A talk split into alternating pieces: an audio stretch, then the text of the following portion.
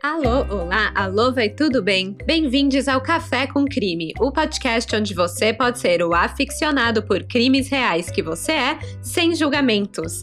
Eu sou a Esté Zorubi, ou Dona Café, como preferir, e hoje vou contar para vocês o desfecho do caso das crianças desaparecidas do Planalto. Essa é a parte 2 do episódio lançado na semana passada. Então, se você está chegando aqui agora, pare, volte ao episódio anterior e comece por lá. Se não, o que eu vou falar aqui pode não fazer muito sentido para você. Mas também, né, não custa nada eu recapitular um pouco o que foi dito no episódio passado. Os misteriosos desaparecimentos de crianças no Planalto começaram em 1998, quando Moisés Alves da Silva, de um ano e pouquinho, foi levado da sua casa enquanto dormia no quarto dos pais. Ninguém percebeu nada. Alguns meses depois, no início de 1999, Joseane Pereira da Silva, uma garota de 8 anos, foi sequestrada quando estava vendo TV na casa da vizinha, a Sandra. O terceiro desaparecimento foi o de Yuri Tomé Ribeiro, de dois anos, em janeiro de 2000. Ele também sumiu, no meio da noite, sem ninguém perceber. Gilson Enedino da Silva, também de dois anos, foi o próximo em abril de 2000. Desapareceu na calada da noite. E por fim, em 2001, Marília Gomes da Silva, de um ano, desapareceu da mesma forma.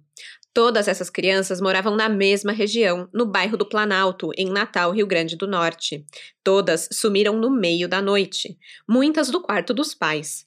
Algumas mães relataram sentir tonturas durante a noite, como se tivessem sido dopadas.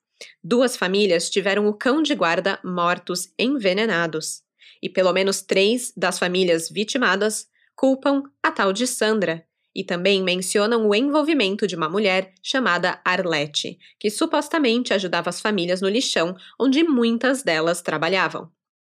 No episódio de hoje, vou contar sobre a investigação desses desaparecimentos, quem foram os suspeitos e em que pé o caso está hoje. E eu já quero começar esclarecendo uma coisa. Depois da postagem do episódio passado, a parte 1, muitas pessoas perguntaram se a Arlete desse caso é a Arlete Rilu. Gente, não é. Apesar de terem o mesmo nome e serem acusadas do crime de rapto e tráfico de crianças, não é a mesma pessoa.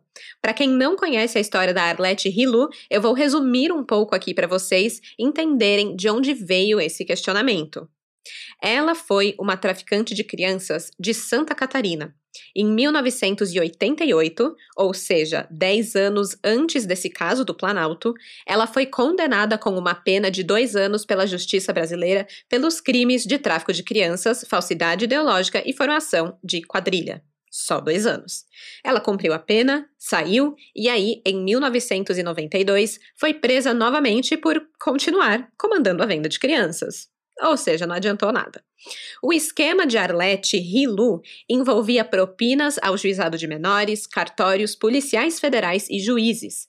A quadrilha dela cobrava 25 mil dólares de estrangeiros pela intermediação da criança.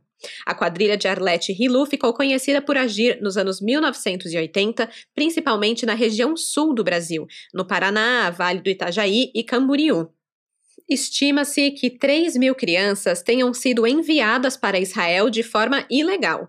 Israel era a rota mais comum do tráfico de crianças dessa quadrilha da Arlete Hilu, mas também haviam receptadores no Canadá e Estados Unidos. Então, só para reforçar, a Arlete, de quem eu vou falar hoje aqui nesse episódio, é outra. Não é a Arlete Hilu, apesar da história dela também valer um episódio só para si. Quem sabe um dia. Mas a Arlete é envolvida no caso das crianças desaparecidas do Planalto, no Rio Grande do Norte. É uma mulher diferente. E eu vou contar tudo sobre ela para vocês hoje. Mas antes disso, eu quero falar para vocês sobre a Orelo. A Orelo é a única plataforma de áudio que paga os podcasters por play. Por isso, só de escutar por lá, que é grátis para vocês, isso já me ajuda demais a continuar produzindo conteúdo. E tem mais: a Orelo também permite que você vire um apoiador do Café com Crime. É tipo uma assinatura mensal. A partir de R$ reais, você ganha acesso a episódios exclusivos para apoiadores. Eu vou deixar o link da Orelo na descrição desse episódio para quem quiser apoiar e escutar mais Café com Crime ainda. E quem não puder, pelo menos baixe o aplicativo e escute esse episódio por lá. Já ajuda demais. E obrigada a todos os crimezeiros que já estão comigo na Aurelo. E com isso, bora começar do começo?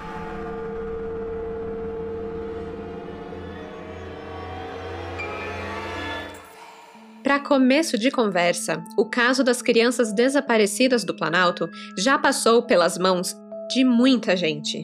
Foram mais de 10 delegados investigando o ocorrido, além do caso já ter sido explorado em duas comissões parlamentares de inquérito, uma em 2009 e outra em 2012. O caso já foi arquivado, desarquivado e hoje corre em segredo de justiça. 23 anos após o desaparecimento de Moisés, a primeira vítima, ninguém foi responsabilizado pelos crimes. E a gente entende o porquê quando vê o histórico da investigação. Foi uma zona só. Tem uma fala da Maria Enedina da Silva, que é a avó da quarta vítima, o menino Gilson, que mostra muito como foi a investigação. Durante a CPI de 2009, o deputado Geraldo Pudim perguntou para ela se algum vizinho, parente ou pessoa conhecida por ela tinha sido investigado pela polícia. Ao que ela responde: aspas. Eu não vi a polícia fazer investigação nenhuma, a não ser o doutor Eloy, lá de Felipe Camarão, que quando ele começou a investigar junto ao satélite, o delegado quis brigar até com ele, expulsou ele. Fecha aspas. A delegacia responsável pela investigação do desaparecimento do Gilson e de todas as outras crianças era a delegacia de satélite, a mais próxima do bairro Planalto. Porém, como vemos pela fala da avó Maria Enedina, houve um interesse de um delegado chamado Eloy, da delegacia de Felipe Camarão, um distrito vizinho, de também investigar o caso. Isso porque Francisca da Silva Nascimento, mãe de Moisés, o primeiro desaparecido, tinha registrado o BO na delegacia de Felipe Camarão. Mas depois os casos foram relacionados e acabaram sendo redirecionados para satélite. Então, era um caso que estava sendo muito falado ali na região e o Dr. Eloy ficou de olhos e ouvidos abertos. Se ficasse sabendo de algo, poderia enfim passar a informação adiante e realmente ajudar a chegar numa solução nessa investigação. Bom, aí o que aconteceu. Três semanas depois do sequestro de Gilson, ou seja, no início de maio de 2000, a Maria Enedina estava num ponto de ônibus e acabou puxando papo com uma desconhecida. Sabe como é? Galera simpática, faladeira, e aí, será que chove? E aí logo estavam falando da maior notícia da região, que, nesse caso, era o caso das crianças desaparecidas. Mas é lógico que a desconhecida não tinha nem ideia que estava falando com uma das vítimas, com a avó de uma das crianças que sumiu. Bem, nesse papo, a desconhecida comentou que viu uma notícia de que tinham achado uma casa cheia de crianças. A casa era supostamente de uma professora. Mas as crianças estavam, obviamente, não muito bem. Umas muito magras, outras muito pequenas, mirradinhas demais. E aí a desconhecida lança, abre aspas. Esse sequestro de crianças que tá rolando aqui, tu acha que não são esses meninos? Fecha aspas. Gente, imagina só. A avó, Maria Enedina, que era uma vítima, não estava nem sabendo dessa descoberta da casa cheia de crianças. Ninguém informava nada em relação à investigação. Aí, quando ela ficou sabendo dessa notícia, num ponto de ônibus, ela foi até a delegacia questionar. Tipo, e aí, alguém já foi ver se meu neto tá lá nessa casa? E foi assim que o delegado Dr. Eloy ficou sabendo dessa falta de consideração pelas famílias vitimadas e decidiu ir lá, por ele mesmo, ver o que tinha nessa casa e quem eram aquelas crianças, e informar a senhora Maria Enedina. O delegado chegou na casa que tinha um monte de crianças e descobriu que a residência, na verdade, não era de uma professora, mas sim de uma mulher que se passava por enfermeira no lixão e dava sacolões, cestas básicas, para as mulheres que trabalhavam lá. Ela se dizia filântropa, fazendo trabalho social ali no Planalto, no lixão, por saber que as pessoas dali eram muito pobres e necessitadas. Essa mulher se chamava Arlete Cury Mas. Porém, quando o delegado chegou na casa, não a encontrou lá, e nem as crianças. Ficou sabendo que ela tinha viagem marcada para o Sudeste com os menores para aquele dia. Então, ele foi ao aeroporto investigar. Acontece que a Arlete já estava um passo à frente. De acordo com Maria Enedina, Arlete tinha enviado uma filha dela para o aeroporto para checar se tinha polícia por lá. A filha voltou e informou que não dá, mãe, tem polícia lá sim. Era o doutor Eloy que tinha acabado de chegar. Com isso, a mulher adiou as passagens para o dia seguinte. Quando o delegado do satélite, o Luiz Heleno, ficou sabendo desse rolo todo, ele brigou com o Dr. Eloy por se envolver no caso e falou que ele não poderia barrar a mulher no aeroporto sob uma suspeita tão fraca. Então, convocaram a Arlete Curimas para a delegacia, mas como ela já tinha sua viagem marcada, ela decidiu deixar o seu número de telefone caso a polícia precisasse de alguma informação imediata antes do seu retorno para o Planalto. O delegado do satélite ficou satisfeito com isso e a liberou para viajar.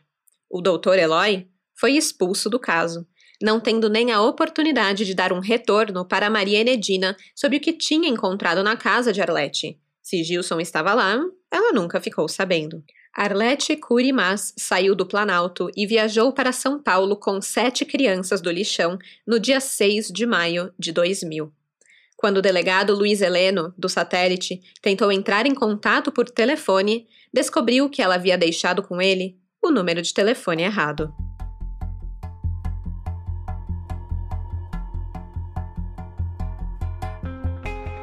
Em 2012, o delegado Eloy Carvalho Xavier foi convocado pela CPI do tráfico humano para dar esclarecimentos sobre a investigação que realizou no caso das crianças do Planalto. Ele conta que ficou sabendo sobre a suspeita de Arlette Curimas e de seu marido, o americano Jeffrey Alan Prels, e que na época a última informação que tinha sobre o paradeiro deles era de que os dois moravam numa cidade no interior de São Paulo.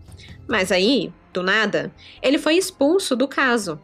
Na CPI, ele se queixou sobre o fato de não terem permitido que ele continuasse a investigação. Ele literalmente usou as palavras, abre aspas, fui expulso do caso, fecha aspas, e deu nome ao boi, pelo delegado Heleno Luiz, titular da décima Delegacia de Polícia. Eloy não foi o único delegado a ser expulso do caso após estar no rastro de algum suspeito.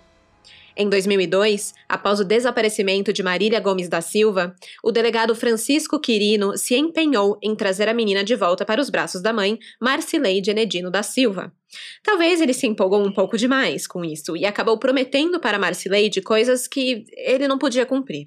Por exemplo, ela conta que uma vez o delegado se sentou com ela numa sala e disse: Abre aspas. Marcileide, se eu não entregar sua filha hoje, você pode mandar caçar minha farda e eu deixo de ser delegado. Fecha aspas. Ele estava todo cheio de esperança assim, pois ele tinha supostamente encontrado o local onde a criança estava sendo mantida. Seria em uma granja do outro lado do Riacho do Sangue, um rio que ficava a menos de 6 quilômetros do bairro do Planalto. De acordo com Marcileide, Quirino já tinha esquematizado um cercado em volta da granja e iria atuar ainda naquele dia para trazer de volta a Marília. Ela conta que ele até mandou ela comprar a roupa, o lacinho e o sapatinho para Marília, para ela poder receber a filha e comemorar com roupinhas novas. E aí, no dia seguinte, o delegado Francisco Quirino foi transferido para outro distrito. O cercado da granja foi abandonado imediatamente e o delegado não deu nenhuma satisfação a mais para Marcileide, que ficou esperando Marília com um vestido novo em casa. Logo depois desse abandono repentino da investigação, saiu uma reportagem dizendo que as crianças estavam sendo usadas em rituais de magia lá na granja. Aquela velha história, né? E assim, as famílias sabiam que isso era mentira, porque a notícia saiu apenas para acobertar essa estranha transferência de Quirino para o distrito da Praia da Pipa. Marcileide conta que, abre aspas, até hoje, quando eu vejo o delegado, eu não quero nem conversa, porque eu criei até abuso da cara dele, porque ele me enganou. Porque um delegado que senta numa sala com uma mãe desesperada dizer que vai entregar a filha, imediatamente é transferido para outro canto? Fecha aspas. Marcileide insistiu com o novo delegado, que substituiu Quirino, sobre a tal granja do outro lado do Riacho do Sangue, mas nada foi feito. O tempo foi passando e está passando até hoje. Agora, vocês lembram da Rosalene Lopes Ferreira, a mulher que virou como a porta-voz das mães das crianças desaparecidas do Planalto? Ela era a cabeça do Conselho Comunitário do Planalto e ia sempre atrás de jornalistas e secretários de segurança para tentar dar gás ao caso, trazer visibilidade para o sofrimento das mães. Bem, com essa história da transferência repentina do delegado Quirino para a Praia da Pipa, Rosalene não se aquietou e foi atrás de uma satisfação do delegado. Porque quando um delegado chega perto de elucidar um crime desse tamanho e é subitamente impedido de o fazer, algo aí tem. Porém, ao procurar por ele em sua nova delegacia, o delegado sempre falava que não estava ou que estava ocupado e a Rosalene era barrada na recepção. Uma vez ela disse que chegou a ver o delegado lá dentro do seu escritório, mas mesmo assim a recepção insistia que ele não estava. Pois bem, um belo dia, a Rosalene foi em uma audiência pública sobre comunidade, serviço comunitário e prefeitura ali do município e ela acabou encontrando com o delegado Quirino por acaso. Ela contou sobre esse encontro na CPI de 2009. Abre aspas. Quando ele me viu, eu disse: Não, delegado, eu quero falar com o senhor. E ele disse: Não, eu estou ocupado. Então eu corri mais um pouco à frente, tomei a frente dele e fui falar com ele. Delegado, como é que o senhor diz que vai buscar a criança que está em tal canto e o senhor não traz? O senhor sabe que o senhor transformou a mãe dessa criança? Ela está mais nervosa do que antes. E ele disse: Não, mas eu fui ameaçado de morte. Foi isso que ele me disse. Fecha aspas. Essa ameaça feita ao delegado Francisco Quirino nunca entrou no inquérito. Para Rosalene, alguma pessoa mais poderosa estava querendo acobertar o caso. Cada vez que chegavam perto, eram puxados para trás. E ela falava isso com muita razão. Ainda na CPI de 2009, Rosalene conta sobre mais um fato nunca investigado desse caso. Um bilhete foi deixado na porta da casa de Lindalva, mãe de Joseane, a segunda desaparecida, no pedaço de papel estava escrito que Joseane estava numa casa na zona norte da cidade.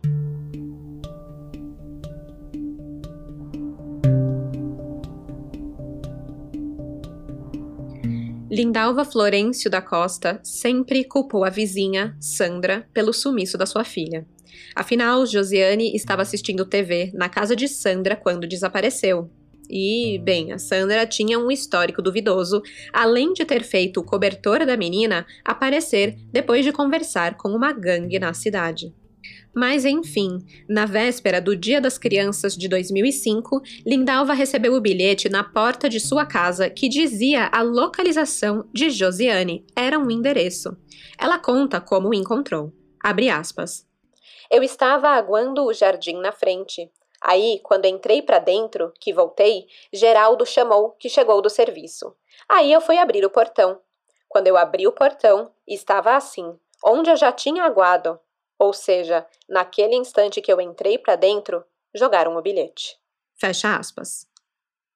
Imediatamente, ela ligou para a polícia e ligou para jornalistas, na esperança de uma reportagem dar visibilidade para a filha.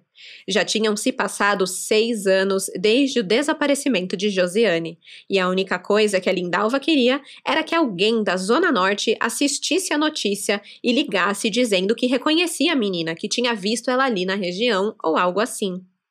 Dois jornalistas apareceram na casa de Lindalva para ver o tal do bilhete. E detalhe, eles chegaram antes mesmo da polícia. Lindalva entregou o papel para Genésio Pitanga, jornalista da TV Ponta Negra, e para Elizabeth Venturini, colega de trabalho dele na época, mas que hoje é apresentadora do Balanço Geral do Rio Grande do Norte, usando o nome Elizabeth Biglione. Acompanhada pelos dois repórteres, a Lindalva rodou a zona norte de Natal todinha em busca da filha, em busca daquele endereço que estava no papel mas ela não encontrou nada. Os dois jornalistas acabaram ficando com o bilhete, dizendo que eles mesmos o levariam até a polícia. Porém, aparentemente, essa informação nunca chegou na delegacia e o tal bilhete não entrou no inquérito de investigação.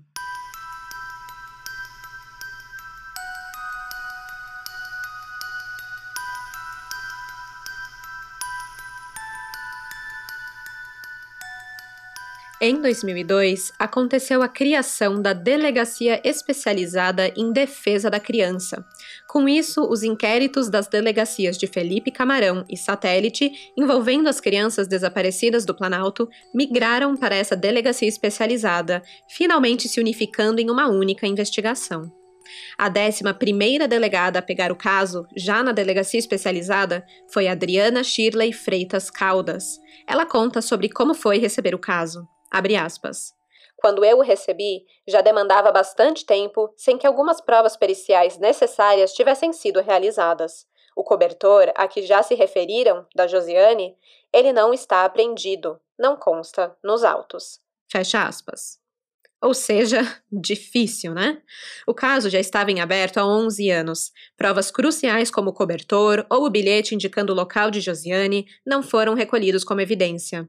Não se tinha testemunhas, nenhuma nova informação, então a delegada não tinha muito com o que trabalhar, a não ser fazer o envelhecimento das fotos das crianças, na esperança delas serem reconhecidas por alguém, ou até mesmo se reconhecerem como crianças desaparecidas. Ela tinha na delegacia algumas fotos que as mães forneceram aos delegados anteriores. Foi atrás de fotos originais, tanto da criança como dos irmãos e dos pais, para que os técnicos pudessem realizar o envelhecimento de forma mais precisa. E apesar dos esforços da delegada, da Adriana, essas fotos só seriam divulgadas depois da CPI do tráfico, que ocorreu em 2012. Tudo é tão devagar. Meu Deus do céu. A delegada Adriana, ela foi ouvida na CPI de 2009. Ou seja, né, só foi ser divulgada essas fotos que ela já comentou nesse momento, três anos depois. Mas enfim, existia aí uma certa expectativa de todos por ouvir essa delegada, porque eles estavam ali reunidos para conseguir novas informações do caso e trazer respostas para as mães, que também estavam ali na CPI. Porém, já nessa época, em 2009, o caso das crianças desaparecidas entrou misteriosamente e bem do nada em segredo de justiça por determinação do juiz da sétima vara criminal de Natal. Então, ela não pôde dividir com as pessoas ali presentes novas informações do caso, e o motivo do sigilo não foi informado.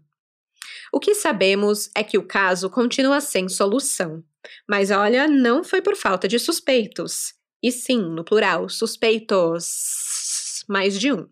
Eu vou passar por cada um deles aqui, compartilhando com vocês as poucas informações que temos o privilégio de ter acesso. Liga aí o seu modo detetive, que a lista de suspeitos vai começar.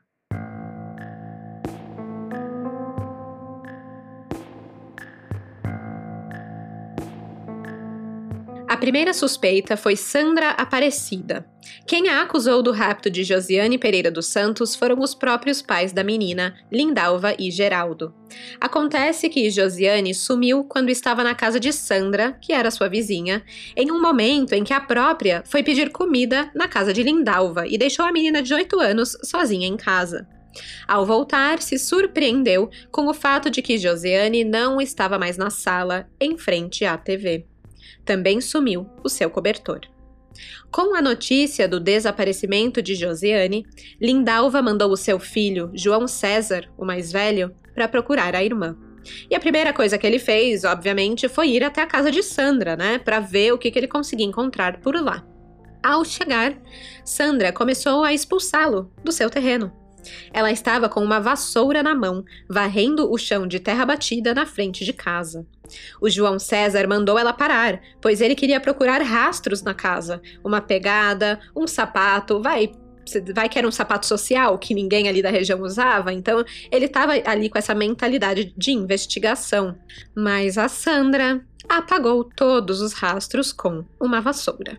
Depois disso, Lindalva e Sandra foram até a rodoviária levar a mensagem de que Josiane estava desaparecida. Lá, um motorista de ônibus reconheceu Sandra e perguntou no que ela tinha se envolvido dessa vez. Aí a Lindalva já ficou com a pulga atrás da orelha, né? Que que essa mulher apronta na vida e agora minha filha sumiu. Pois bem, o histórico de Sandra não era nada bom.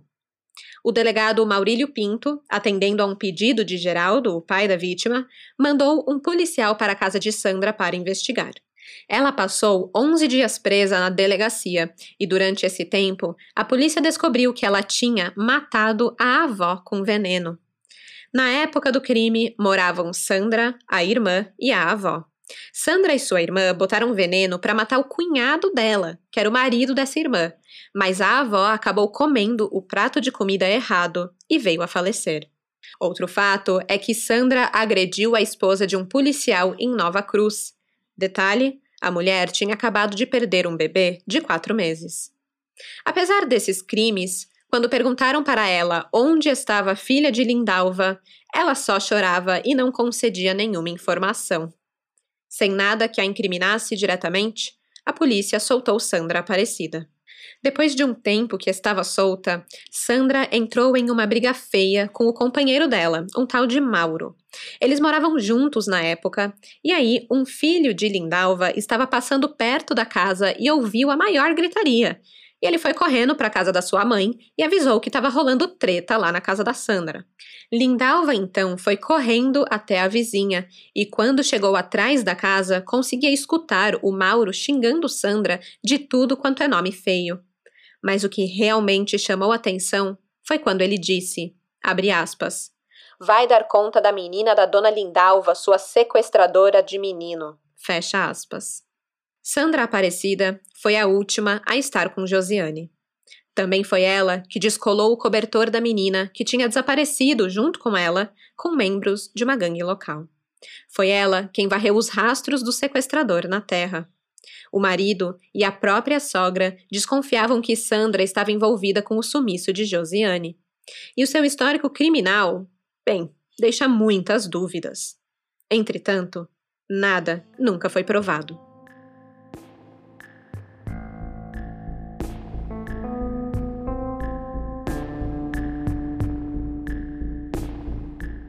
O segundo suspeito foi Dedero. Quem levantou suspeitas sobre ele foi Marcileide, mãe de Marília, a última a desaparecer. De acordo com Marcileide, Dedero já tinha pedido Marília para ela. Em um momento, ele disse que sua esposa não podia ter filhos e que ele gostaria de adotar Marília. Daria para ela uma vida melhor, já que ele tinha grana e Marcileide não. Em outro momento, ele disse para Marcileide que uma doutora lá do lixão queria crianças e ele queria dar Marília para ela. Olha os papos errados. Abre aspas. Aí ele começou a querer muito a menina, não é? Insistindo em ficar, dizia que na casa dele tinha um túnel que ninguém sabia o que era que tinha lá de trás, podia esconder o que quisesse. Mas só que eu não saí da sala. Eu não tive acesso até o final da casa dele. Eu não tive acesso. Fecha aspas. Essa foi Marcileide. Ela, obviamente, mandou o Dedero tomar naquele lugar e nunca mais deixou ele tocar no nome de Marília e não apareceu mais na sua casa, apesar de terem coisas um pouco suspeitas ali, como esse tal suposto túnel. Enfim, além desses indícios, havia uma testemunha que disse ter visto o carro de Dedero próximo à casa de Marcileide na madrugada em que Marília foi sequestrada. Quando Marcileide trouxe essa acusação para a polícia, perguntaram se ela tinha ido falar com o Dedero depois que Marília sumiu. E a Marcileide disse que não e se justificou. Abre aspas. Porque eu acuso ele assim e eu tenho medo, porque as pessoas que eram aproximadas a ele, esse barão já foi morto, esse Horácio já foi morto, tudo com tiro de 12 e lá perto. Então, eu fiquei com medo dele. Fecha aspas. Apesar de ter levado sua preocupação para a polícia, ela foi ignorada. O delegado Maurílio Pinto disse que Dedero era só um ladrão de cavalos, mas não de crianças. E com isso, nunca foram atrás dele. Marcileide afirma que depois que Marília foi roubada, nunca mais Dedero foi visto no bairro Planalto. Agora, o que torna Dedero uma pessoa de interesse, na minha opinião? O fato dele ter contato também com a Sandra Aparecida. Tudo farinha do mesmo saco. Vamos lá. Quem era o Dedero? A Marcileide tinha conhecido ele por causa de trabalho. Ela era uma, uma faz-tudo, sabe? Pintava a casa, fazia faxina, qualquer coisa que precisasse. E Dedero estava atrás de mão de obra e recebeu a indicação de Marcileide. Aí pronto, ela começou a trabalhar na casa dele. O Dedero, ele tinha uma academia, ele era dono de uma academia e era daí que vinha o seu dinheiro. E curiosamente, Sandra fazia academia lá, frequentava aquele local e estava sempre por ali. Agora, ser dono de uma academia não dava muito dinheiro para ele. Era tipo decente, ok, era um negócio, mas nada demais. Até que, segundo a Marcileide, do dia para a noite, o Dedero enricou e ela não conseguia entender com o quê. porque ela trabalhava na casa dele e sabia que ele não tinha nenhum outro negócio paralelo, nenhuma outra empresa, nenhum outro emprego, nada. Era só aquela unidade da academia. Então, com o que que ele teria ganhado dinheiro? Depois de cinco desaparecimentos no Planalto e menção constante de uma tal doutora ou enfermeira no lixão que tinha contato com Sandra e também com Dederô, bem, a suspeita era que esse dinheiro viesse do tráfico de crianças.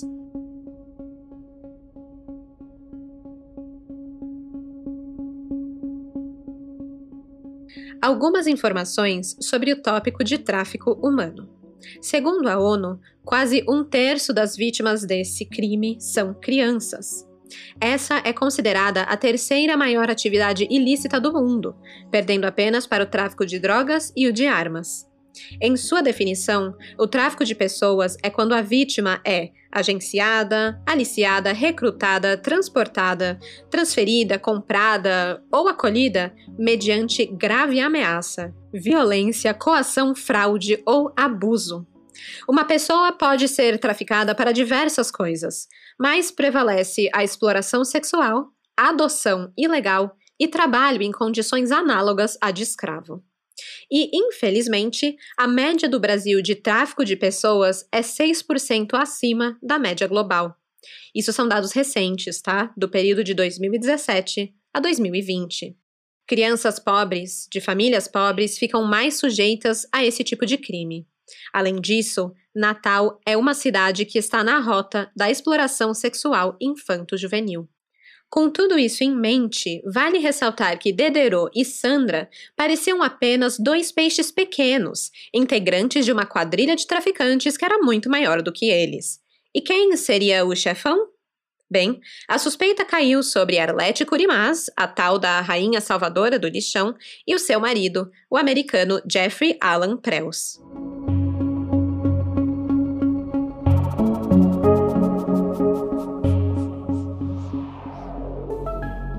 Maria Enedina da Silva, a avó de Gilson, conta que Arlete apareceu no forno do lixo dizendo que ia trazer sacolões, cestas básicas, para as famílias que trabalhavam lá. A própria Maria era uma dessas pessoas, trabalhava catando reciclagem. E foi assim que ela conheceu Arlete.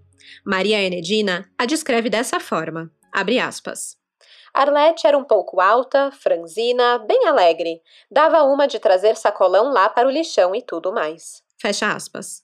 Vale dizer que Arlete não tinha ligação nenhuma com Natal. Ela não tinha família no Rio Grande do Norte. Ela meio que caiu ali no Planalto de paraquedas, alegando que queria fazer trabalhos beneficentes com aquelas pessoas. Apesar de alguns se referirem a ela como enfermeira do lixão, Arlete era, na verdade, diretora-presidente de uma empresa especializada em redução do consumo de energia em prédios. Nada a ver, né? Talvez era por ela também ter se formado em psicologia em uma universidade americana que chamavam ela de enfermeira. Talvez ali, né, área da saúde pode fazer um pouco mais de sentido. Bom, foi na verdade por conta dessa empresa de Arlete, chamada Guardian, que ela foi parar no Planalto. Os rendimentos da Guardian, segundo a própria Arlete, eram destinados a trabalhos sociais com crianças retiradas das ruas e lixões. A empresa seria 100% focada em manter essas crianças, sendo que a Arlete tinha que dar aulas de inglês para pagar as contas. Todo o lucro da empresa ia para o seu trabalho social. A história de Arlete é a seguinte: ela nasceu em São Paulo e foi morar nos Estados Unidos na década de 70.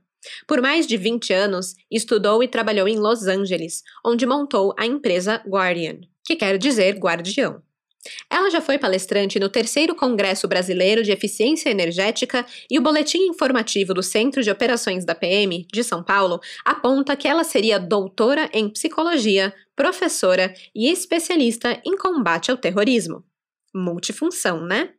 Além disso tudo, ela também seria uma verdadeira guardiã de crianças. Em 1988, depois de se casar com o americano Jeffrey Alan Prels, um piloto de avião, a Arlette trouxe o seu negócio para o Brasil com um motivo.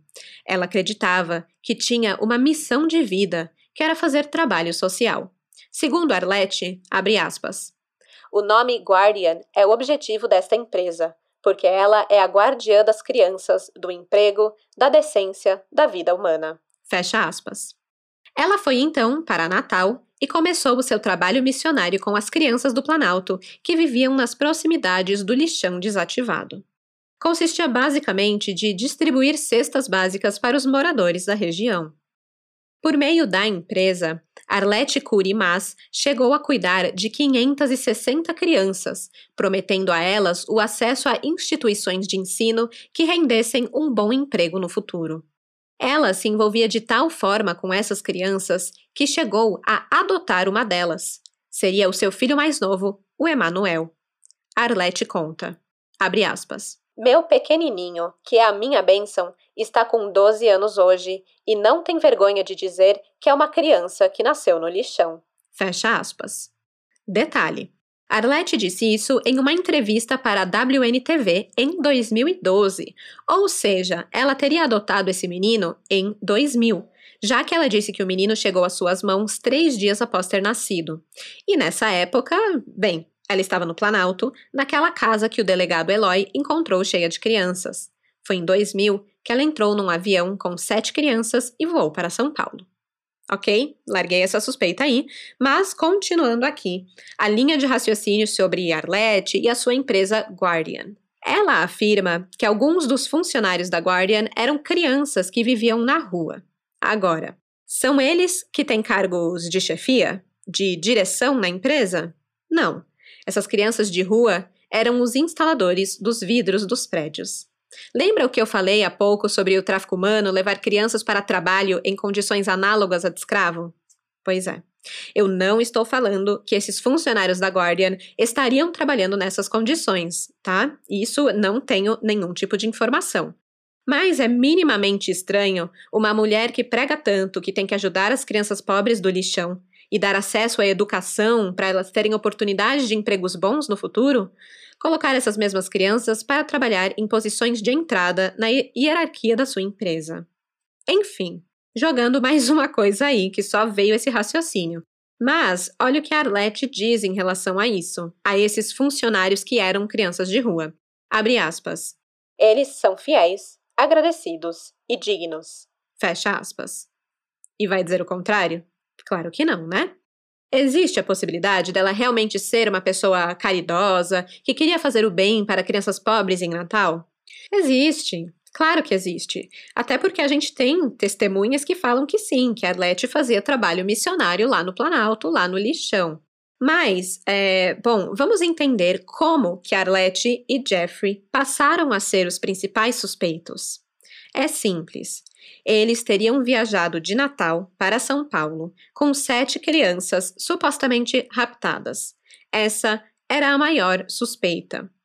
Agora, isso seria muito difícil de se fazer, porque a burocracia que envolve viajar com um menor de idade que não é o seu filho é complicada.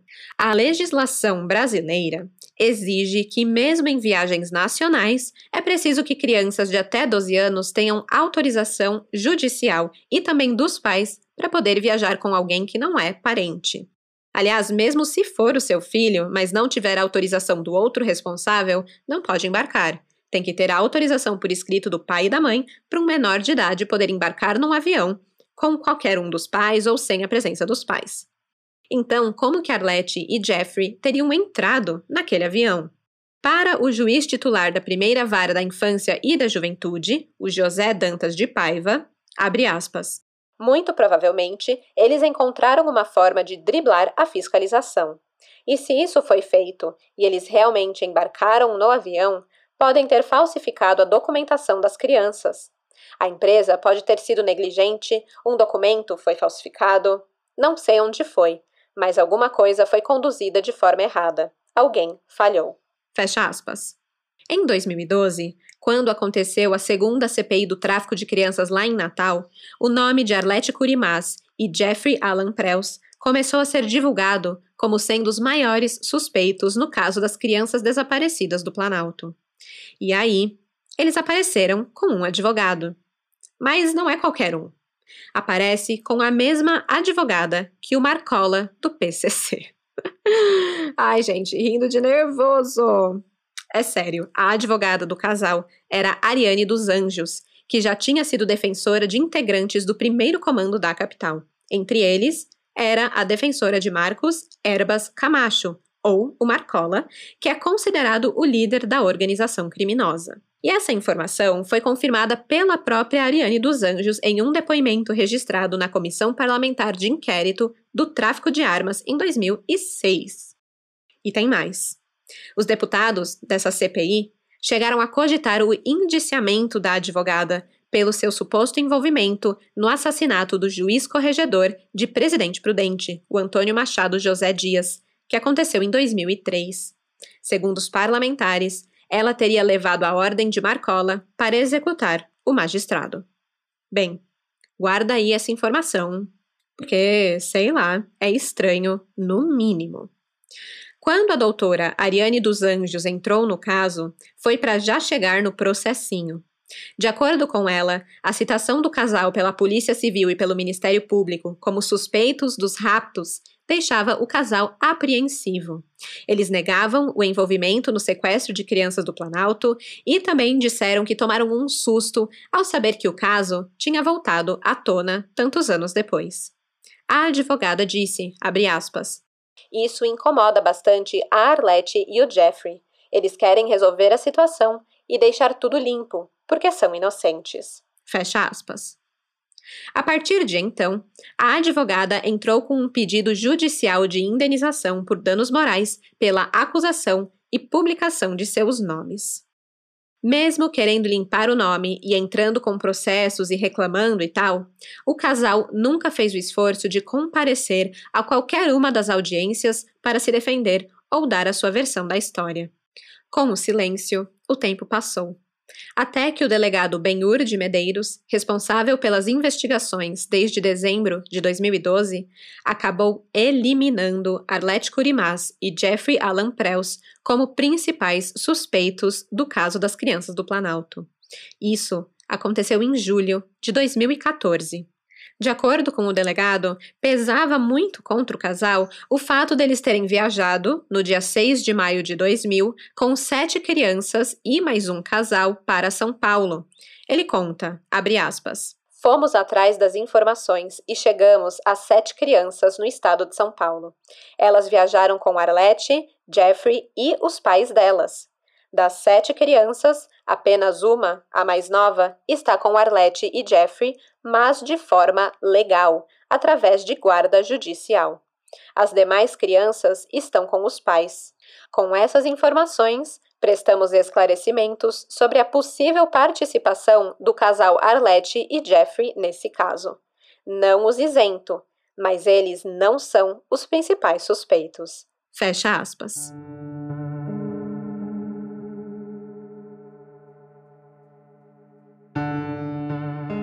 O senador Paulo Davim, vice-presidente da CPI do tráfico de pessoas de 2012, pediu ajuda da Polícia Federal para solucionar o caso.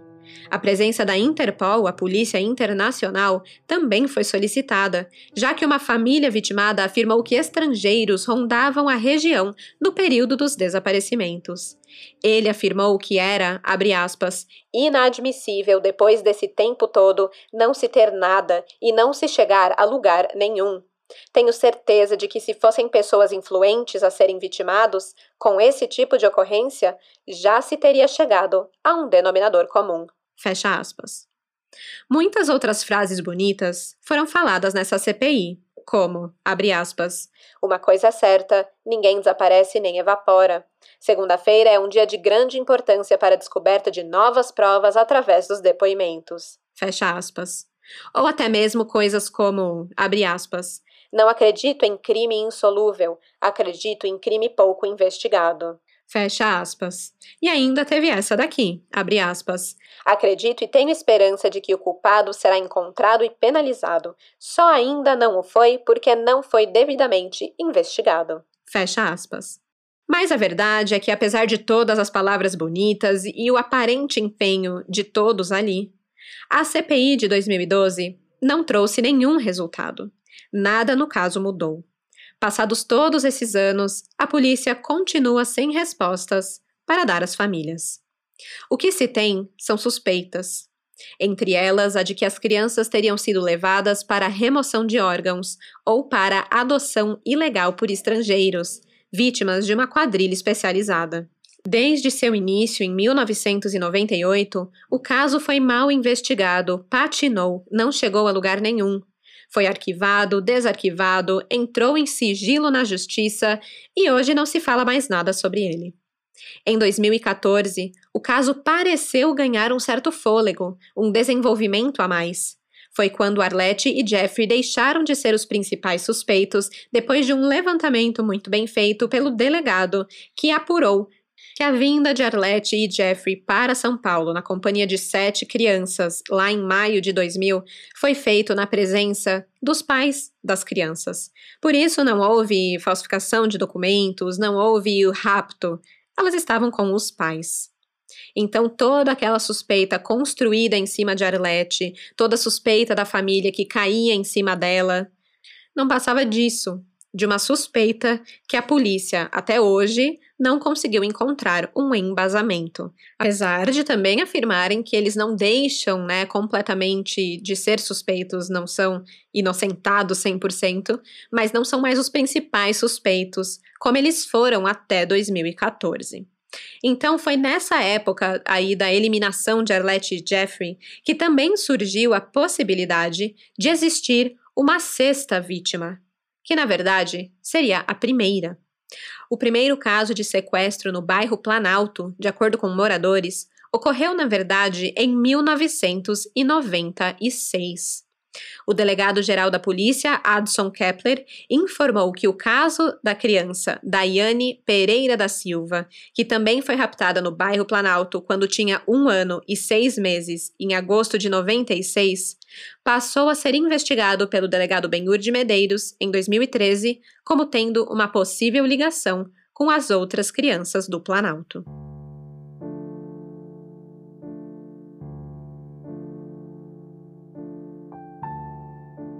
O pai de Joseane, o feirante Geraldo Santos, ainda tem esperança de um dia encontrar a filha. Ele alega, aspas, Tenho certeza disso, ela está em outro país. Eu acredito que a levaram para algum casal que não podia ter filhos. Pode passar mais 13 anos, mas um dia estaremos juntos de novo. Fecha aspas. Lindalva e Geraldo se mudaram do bairro do Planalto, tentando se distanciar de um sofrimento que nunca passa. O casal ainda teve que enfrentar sérios problemas de saúde. Lindalva sofreu um AVC, passou por uma cirurgia complexa que a deixou sequelada, com uma dormência permanente nas pernas, e hoje ela tem dificuldades de andar. Maria Enedina, avó de Gilson, supostamente sofre de doenças mentais hoje em dia. Marcileide, a mãe de Marília, foi assassinada em 2010, aos 34 anos. Ela tentou apartar uma briga de um casal vizinho e acabou levando facadas. Mesmo após várias cirurgias, ela não resistiu aos ferimentos e faleceu sem nunca mais ter tido notícias de Marília.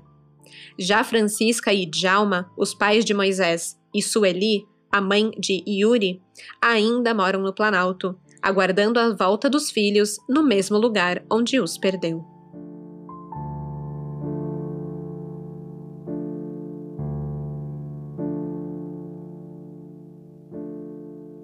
A Polícia Civil de Pernambuco realizou o processo de envelhecimento das fotos de algumas das crianças.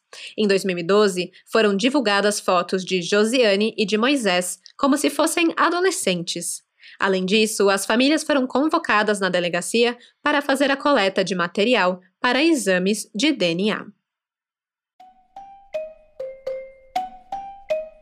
E assim, com muitas suspeitas, mas nenhuma evidência, o caso das crianças desaparecidas do Planalto segue aberto até hoje, 23 anos após Moisés ter sido levado, a primeira vítima. Amanhã, quinta-feira, eu vou postar as imagens envelhecidas de Moisés e Josiane lá no Instagram, o arroba café com crime. Então corre lá para ver. Vai que você reconhece aquela carinha ou até mesmo se olha no espelho e fala: Eita! Enfim, hoje as crianças do Planalto teriam seus 24 ou 25 anos. Pensa nisso. Também vou postar fotos de alguns dos suspeitos, assim como fotos da família, que ainda não desistiram e continuam na esperança de um dia ver os filhos. A dor de não saber, de simplesmente. Você tem todas as possibilidades abertas, né? Ninguém simplesmente some. É muito difícil de conciliar esse sentimento. Então eu só desejo muita força para essas famílias e se divulgando essa história é o meu jeitinho de ajudar, que seja. Então não deixem de ver as fotos envelhecidas digitalmente das crianças. Às vezes é a única forma da gente ajudar, né? Vendo, espalhando, divulgando e continuando falando sobre esse caso. Esse aqui se tornou o meu caso de estimação. É aquele que um dia, assim, se um gênio da lâmpada aparecer e me conceder um desejo, vai ser a solução desse caso aqui. Bom, é isso, gente. Comenta lá no Instagram a teoria de vocês para esse mistério sem solução. Até a próxima quarta-feira e até lá, tranquem as portas e as janelas, porque de desgraça já basta esse podcast. Tchau, tchau! Esse episódio foi escrito, produzido e apresentado por mim, Stephanie Zorbi com edição de áudio de Luigi Calistrato. As fontes de informação utilizadas foram Jornal do Brasil, TVU-RN, Senado, G1, Tribuna do Norte, Novo Jornal e Desaparecidos do Brasil, e Brechando.